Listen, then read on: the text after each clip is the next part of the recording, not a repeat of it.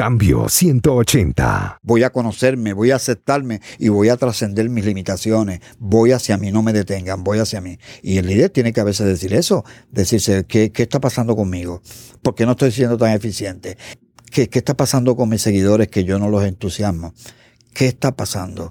Hola, ¿qué tal? Aquí Melvin Rivera Velázquez con otra edición de Cambio 180. Las crisis en el liderazgo prueban la capacidad de un líder.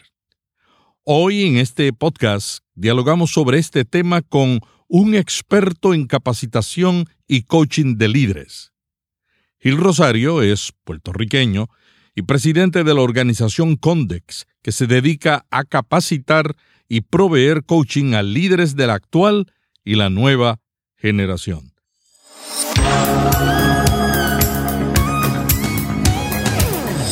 Este es un podcast de la red Intermaná, ayudándole a vivir mejor. Cambio 180. Cambio 180 es auspiciado por cristianos.com, una comunidad sobre la iglesia, la Biblia, la cultura y la vida cristiana. Cambio 180. Gil, bienvenido a Cambio 180.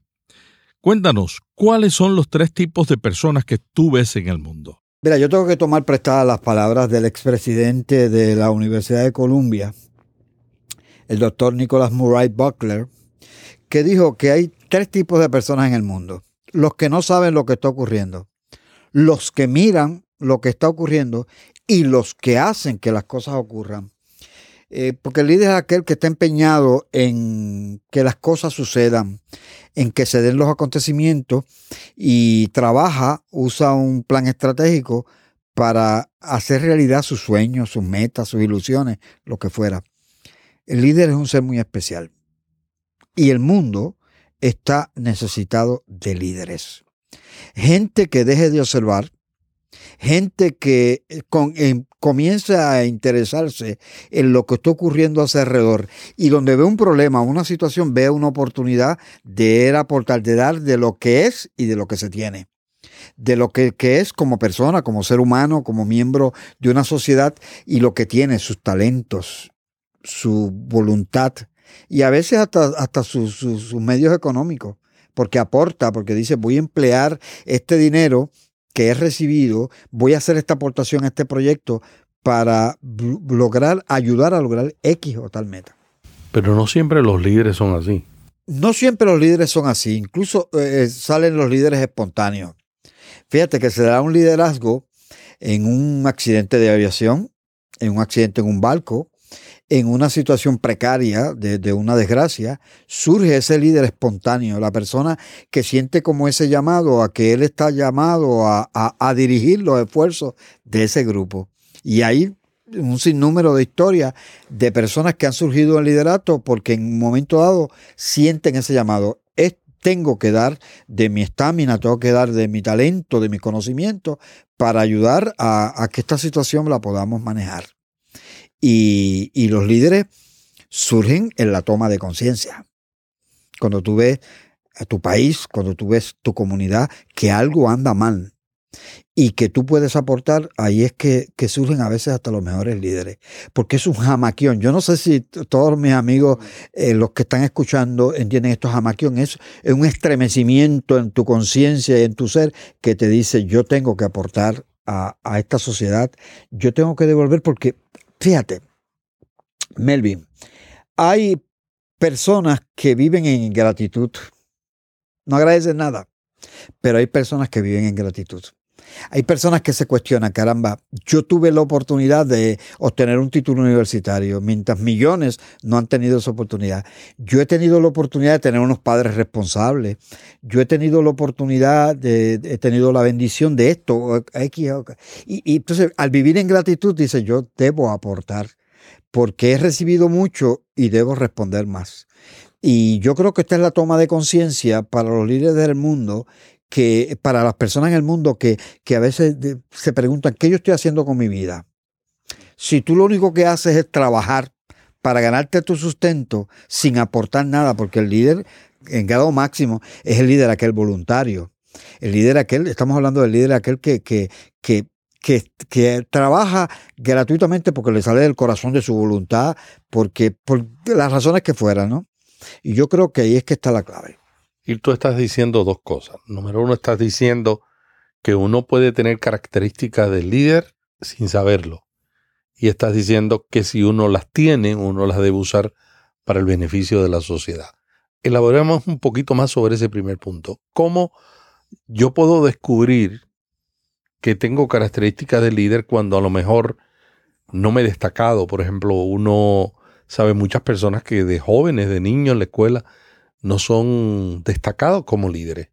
Y luego en el camino descubren. ¿Cómo uno puede descubrir si uno tiene cualidades de liderazgo? Bueno, yo te puedo hablar de mi experiencia. Cuando yo estaba en la escuela, cuando iban a hacer una directiva de la clase, los maestros que eran líderes eh, que dirigían, dirigían, pues impulsaban los candidatos y nunca pensaban en mí como alternativa. Y yo deseaba hacer eh, esa, pero no lo pensaban porque posiblemente eh, eh, pensaban en el más calladito, en el más disciplinado, en el más inteligente, pero necesariamente eso no es. Es la persona que tiene deseo de hacer algo. Entonces uno va en el camino descubriendo si uno tiene esas cualidades. Si cuando tú hablas la gente te escucha. Si cuando estás en una reunión ves que la gente tiene contigo un- un- una atención especial, porque el líder tiene que llamar la atención, tiene que cautivar, porque un líder sin seguidores no es nadie. Un líder tiene que tener seguidores. Entonces los líderes mundiales, cuando tú miras a Gandhi, cuando tú miras el caso máximo Jesucristo, cuando tú miras esto, Churchill, cuando tú miras todos esos líderes pues tuvieron seguidores. Fueron personas, eh, personas como Churchill que le, hablaba, que le hablaban al pueblo inglés con tanta sinceridad, que le decían, no le prometo esto, lo que, lo que le prometo es sudor y sangre. Eh, lo que está diciéndole es, esto va a ser una lucha eh, fuerte, pero, pero la podemos vencer y podemos nuestra nación mantenerla de pie, aún con todo el imperio que tenía y toda la fuerza que tenía eh, el, el- el- pueblo alemán en aquel entonces por Hitler, ¿no? Entonces, es es líderes como esos que te, te van con la verdad y que te, y que, y que asumen una posición, y que asumen una posición firme. Por eso la famosa eh, eh, gesto de la B de la victoria de, de, de- de Churchill, que, que realmente es, pues, podemos. Es un llamado a que, que nos unamos, es un llamado a que, eh, eh, ¿cómo se llama? Juntemos voluntades. Mira cómo yo veo el liderazgo. Para mí, cada vez que veo un pedazo de soga, veo la debilidad humana, lo finito que somos. Sin embargo, ¿de qué se compone una soga? La fuerza, la debilidad de la soga es su grandeza, porque son muchos hilitos que unidos todos hacen que resista, ¿cómo se llama? El alón más fuerte, que tú puedas jalar un, un camión, que pueda hacer 20 mil cosas. Lo que hacemos es que el, el líder lo que tiene es que aglutinar y cada uno aportando de sus talentos. Por ejemplo, yo no soy muy tecnológico. Yo no soy como, como, como el que me entrevista a Melvin Rivera, que es un amante de, y que, que tiene una trayectoria en la radio de la tecnología. Pero yo siempre he tenido a mi lado, dentro de que no me gusta, que he tenido que aprender, ya esas mentes mayores, esa gente que está eh, eh, más desarrollada en un campo, que le gusta más, esa gente tú lo tienes que tener a tu lado. Y lo que es una debilidad tuya, tú buscas quien te ayude, ¿no? Y quien te aconseje. El líder no es aquel que lo hace todo. El líder es aquel que a veces escucha. Voy a usar una palabra que no es correcta. Es un escuchante, una persona que escucha, una persona que está pendiente a, a qué se le dice para él después tomar su determinación. El que es como el consejero presidencial, ¿no? O, el, o, el, esclavo literario que le, que le, que le escribe los, los, discursos a los presidentes, que, que, ese es el concepto claro, pero el presidente es el que tiene que decir después, tachale ese, yo no voy a decir eso. O yo quiero que esto se diga de esta forma, porque es lo que yo quiero transmitir al pueblo. O sea, tú te dejas aconsejar, pero el líder es el que dice al última, el último, es el comandante jefe, entre comillas, que tiene que tomar una determinación. ¿Qué podemos aprender sobre liderazgo en otras culturas que no sea la nuestra. Lo que vemos en unas culturas que el, el, el, el, líder que se ve como el líder exitoso es aquel fuerte, que viene con un plan y lo empuja, aunque no sea, aunque sea como sea. Podríamos ver líderes como Hitler, ¿no? Que, que me imagino que era que era muy difícil de aconsejar, que no fuera lo que aconsejaron en la dirección el que estaba pensando, porque se convierten en uno, en unos estos dictadores. Pero este nuevo liderazgo democrático, participativo, donde tú le das importancia a tus tropas, a tu, a tu fuerza, donde cada uno tú le pones atención y le pones la importancia que se merece. Mira esto, yo cuando he estado eh, involucrado en quizás cinco o seis organizaciones que yo he fundado, pues una de las cosas que yo he hecho es que me la he acercado a la gente y le digo, tengo este proyecto, nos acompañamos en echarlo para adelante. nos acompañamos, el nosotros por encima de todo, para que la persona se sienta parte de lo que tú le estás diciendo y que él no va a ser un monigote, que, que, que yo, yo he sido, por ejemplo, un, un líder democrático, donde, pero hay momentos cruciales en la vida que tú tienes que decir, hasta aquí. Yo creo que esto es lo que hay que hacer especialmente en momentos de crisis, ¿no? Porque dicen que los comités no hacen grandes discursos. Las personas son los que hacen los grandes discursos, los grandes mensajes, ¿no? Y yo creo que cada pueblo, pues, aprecia un tipo de liderazgo. Está el líder este que deja que todo el mundo haga lo que, lo que quiera, esa fe, ¿no? La famosa expresión. Pero e, esto es una combinación de factores. En la vida en que estamos ahora, donde hay tantos medios de comunicación tecnológica, donde la comunicación, el líder tiene que replantearse la forma en que hace las cosas y la forma en que eh, dirige sus tropas. Y hablemos de la crisis. Uno de los retos más grandes que enfrenta un líder no es cuando todo está en paz, que por lo general eso nunca ocurre. El reto más grande de un líder es cuando el barco se está hundiendo, cuando el mar y la tormenta ruge. ¿Qué tú le recomendarías a un líder para enfrentar una crisis? Bueno, el líder tiene que primero predicar con su ejemplo. Y depende de la circunstancia. Se le dice a un líder que no grite, que no alce la voz. Caramba, pero si se entera que hay un fuego, tiene que gritar que hay fuego, ¿no? y tiene que a veces asumir una actitud esto firme de que, de que, de que tenemos que enfrentar esto, ¿no? Es, es el líder eh, que, que ve donde un momento de crisis una oportunidad de crecimiento. Mira, a mí me, me llama la atención, la, ahorita que estábamos hablando de las culturas, ¿no? El, el pueblo japonés, ahora cuando la, la, la, la estación nuclear, esto, se puso muy de moda en, en, una expresión que es, eh, la estoy traduciendo al, español, la estoy españolizando, el gambarismo, gambarismo esto japonés, donde todo el mundo se plantea que ahora hay que dar lo mejor de cada uno y que cada uno tiene que aportar. Y mira cómo el pueblo japonés de esta crisis se levantó en, un santiamén, porque hay una cultura de que este país es nuestro eh, lo demostraron en la Segunda Guerra Mundial cuando quedaron devastados y como ese país anteriormente, un producto que era made in, Japan, era de baja calidad, pero de mira cómo se levantaron la industria automotriz y todo ese tipo de cosas, porque hay una disciplina que posiblemente esto es lo que nos hace falta a muchos de los pueblos, una disciplina de colaborativa, donde todo el mundo ve que esto es nuestro donde ven el país no como de un sector, como que lo vemos ese país que es de todos nosotros, la comunidad, su grupo religioso, lo que sea, tenemos que verlo con sentido de pertenencia. Esto me pertenece, esto también es mío y yo tengo que protegerlo. ¿Cuán importante es la alegría y el entusiasmo en un líder?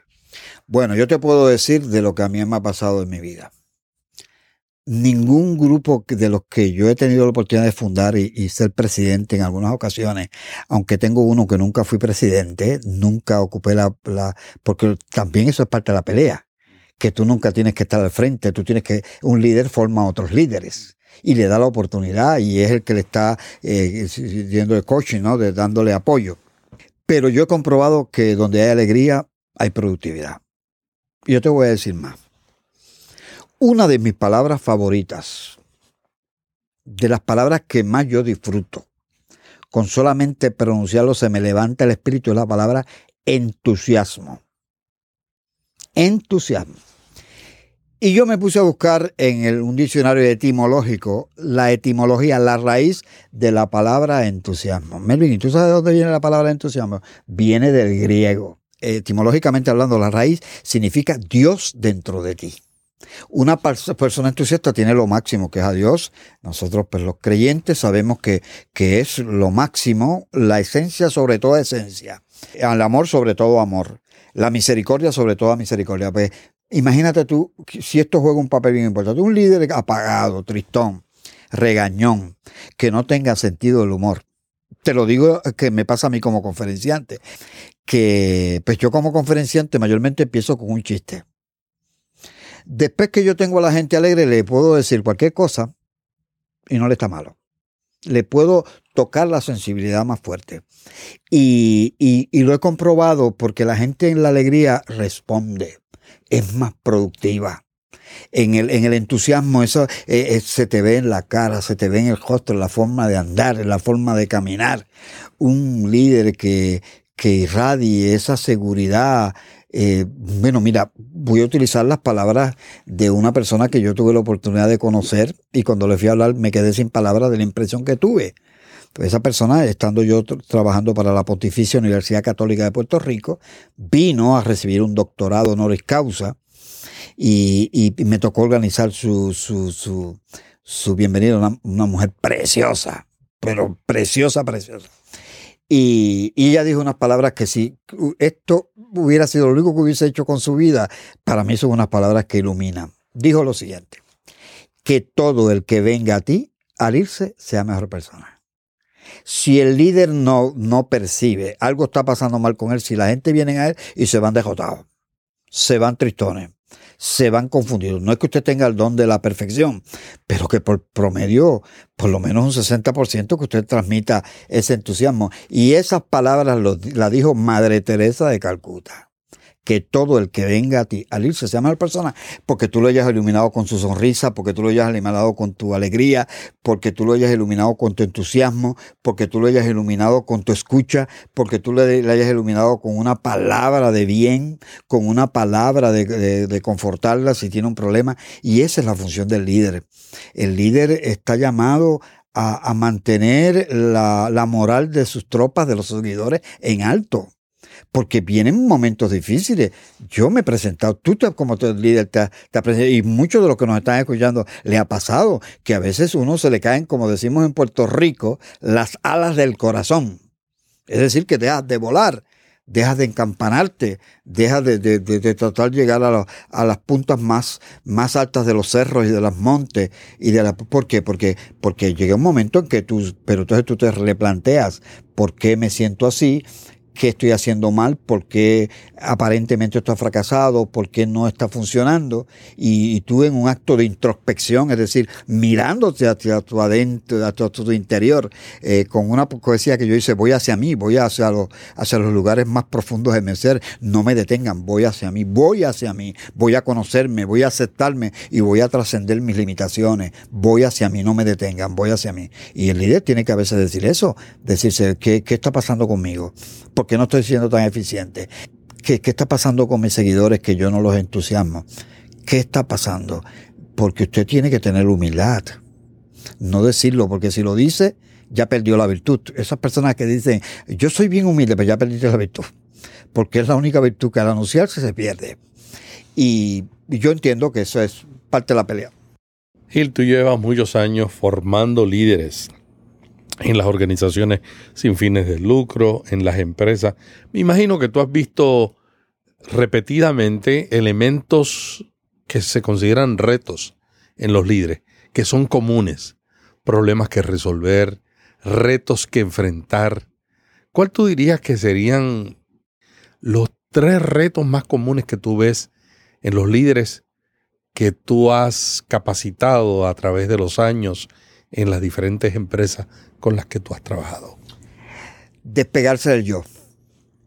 Despegarse del yo eh, en el sentido de que me creo que lo voy a resolver todo. Esto, el líder tiene que verse como un propulsor, un facilitador para el trabajo en equipo. Si el líder no está dispuesto a trabajar en equipo porque solo no puede hacer nada. Volvemos y digo lo que dije anteriormente, un líder sin seguidores no es nadie. Entonces, a veces hasta en el vocabulario la gente está siempre con el yo. Yo hice, yo, y esto hay gente que lo está escuchando y está diciendo, ¿y nosotros? que el sentido comunitario del, del, trabajo en equipo, el sentido de comunidad de las relaciones interpersonales y en la, en la, en el, en el toma y dame del líder. Entonces hay que tener mucho cuidado con el convencer ese yo. Convencer ese yo de que quiere decir que yo toque figurar en todo, que yo no le reconozco nada a nadie. Mira, eh, Melvin, los otros días yo hacía una reflexión para la, para unas cuñas de radio, levántate Puerto Rico, da lo mejor de ti. Tú eres Puerto Rico y, y póngale el nombre de, del país del que nos está escuchando. Levántate México, levántate Japón, levántate Estados Unidos, da lo mejor de ti, tú eres ese país. Y entonces hacía una reflexión sobre los hombres infinitos. Y a veces hay líderes que son así, líderes infinitos, que son líderes que se creen que que todos lo saben, que no tienen que aprender nada, que ya ellos tienen el libro para todas las contestaciones de todas las cosas, y ahí está su fracaso. Cuando tú tienes personas a tu lado que dicen que dos cabezas piensan más que una, y tres, y tres, y cuatro piensan más que una, y por ahí por el, por el estilo. Entonces, una de las cosas que, que fallamos a veces los líderes es en no darle importancia a las aportaciones que hace cada uno y darle reconocimiento porque no cabe duda que los seres humanos necesitamos que se nos reconozca y que de vez en cuando se nos dé un toquecito y nos diga qué bien te quedó esto, ¿no? Reconocimiento. Llegar yo y reconocer lo bueno que hay en los demás. En los demás. Y, y si te voy a decir una tercera, yo entiendo que una de las cosas que, que tenemos que, que tener bien en cuenta es el que a veces si tú no sabes hacia dónde vas, llegarás a cualquier sitio. Eh, me dijo un muchacho de una escuela de un pueblo pequeño en Puerto Rico y muy simbólico, en Lares, Después de darle una, una charla que se llamaba Con los pies en la tierra, la mirada de las estrellas, porque una de las cualidades que no, no son líderes, son estudiantes, pero unas cualidades, hago la analogía que tiene un líder que tiene que tener los pies en la tierra y la mirada de las estrellas. Yo creo y, y amo y admiro al que quiere lo imposible. Entonces, le pregunto a los muchachos, que yo lo hago con mucha frecuencia, en, casi en todas mis charlas donde hay tiempo, ¿no? Y les digo, ¿qué te llevas de esta experiencia? ¿Qué te lleva? Y un nene de sexto grado me ha dicho, se ha puesto de pie, con una voz magistral, con una seguridad extraordinaria, y me dice una frase que posiblemente no tenga mayor trascendencia en términos de, que no es complicada. Digo lo siguiente, yo me llevo que cada camino tiene su destino. Y yo digo, repíteme eso. Eduardo González Matei.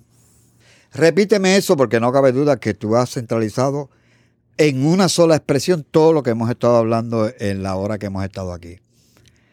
Todo camino tiene su destino. Y me dice, si yo tomo por aquí, por la carretera 101, me va a llevar a Mayagüez. Si tomo a la derecha, a Mayagüez. Si tomo a la izquierda, me va a llevar a, a, Juntas. Todo, todo camino tiene su destino. Y que cada uno de nosotros tenemos que escoger nuestro camino. Porque entonces por ahí pues, reflexionamos que la vida nos pasa factura. Factura es lo que tú tienes que pagar. Tú cometes errores como líder y vas, te está esperando en la esquina el cobrador para decirte, ese cobrador extraordinario, para decirte, has sido un líder flojo. Porque has cometido muchos errores, porque no has cuidado los detalles. Un líder tiene que cuidar detalles. Un líder, cuando yo hablo ahorita de reconocimiento, hablo de que a veces una llamadita, un mensaje, una notita, un qué bien te quedó esto. Me gustó ese pensamiento, me gustó esa aportación, qué chévere. Pero no de por hipocresía, sino de corazón. Reconocer y, y en público decir, esta no es idea mía, esta idea es de fulano. Entonces ahí tú, la honestidad, porque el hombre honesto no le teme ni a la luz ni a la oscuridad. Muchas gracias, Gil Rosario Ramos.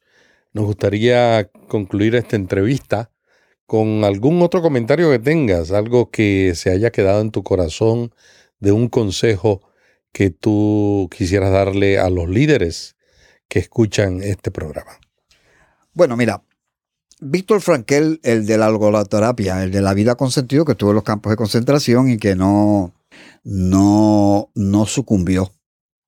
O sea, no terminó loco. Víctor Frankel estuvo planificando todo lo que él iba a hacer cuando saliera de allí. Y posiblemente su fe en Dios y esto lo sostuvo. Y Víctor Frankel toma unas palabras de Nietzsche que todos necesitamos un gran dictador, una gran pasión. Un líder sin pasión no va para ningún lado. Que tú tienes que tener ese, ese gran ideal por lo que tú quieres luchar. Por ejemplo, ahora mismo nos está escuchando alguien que está bregando ayudando a niños abandonados. Nos está escuchando gente que está bregando con madres solteras, dándole la mano. Nos está escuchando personas que están bregando con eh, terapias para jóvenes y adultos con problemas con la droga y el alcohol. Nos está escuchando eh, líderes religiosos, pastores, sacerdotes, religiosas. Nos está escuchando en este momento doctores que en la medicina. Nos está escuchando maestros.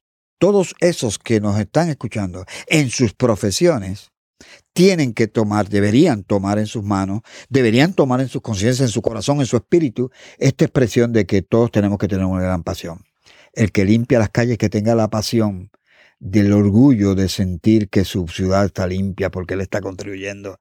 El maestro que está formando las futuras generaciones, que haga el mejor trabajo posible con esa pasión, con ese entusiasmo Dios dentro de él. El médico que, que atiende al paciente, el consejero, la madre, el padre, todos haciendo bien su trabajo. Y cuando hacemos bien su trabajo, los resultados van a ser de excelencia. Muchas gracias a Gil Rosario Ramos, presidente de Condex, compañía que se dedica a capacitar y proveer coaching a los líderes de la actual y la nueva generación por este diálogo sobre liderazgo. Hasta la semana que viene, cuando estaremos nuevamente en este programa dialogando sobre temas relevantes para pastores y líderes. Hasta aquí Cambio 180 cada semana, Melvin Rivera Velázquez dialoga con destacados invitados sobre temas de interés para pastores y líderes. Cambio 180 le ayuda a mantenerse relevante en un mundo cambiante. Si este podcast le gustó, vaya a iTunes y suscríbase para recibirlo automáticamente lo publiquemos. También déjenos ahí una valorización y comentario. Para más artículos sobre estos temas, visite cambio180.com. Cambio 180. ¿Cómo mantenerse relevante en un mundo diferente?